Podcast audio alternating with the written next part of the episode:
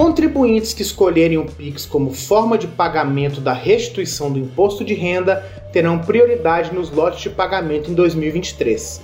A opção de receber os valores por meio do pagamento instantâneo já existe desde o ano passado, mas pela primeira vez garante a prioridade.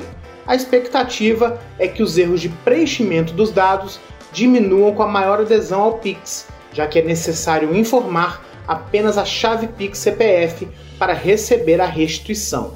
Detalhe importante: apenas o CPF pode ser utilizado como chave Pix para receber a restituição do IR. Basta incluir esse dado e selecionar a opção de pagamento instantâneo.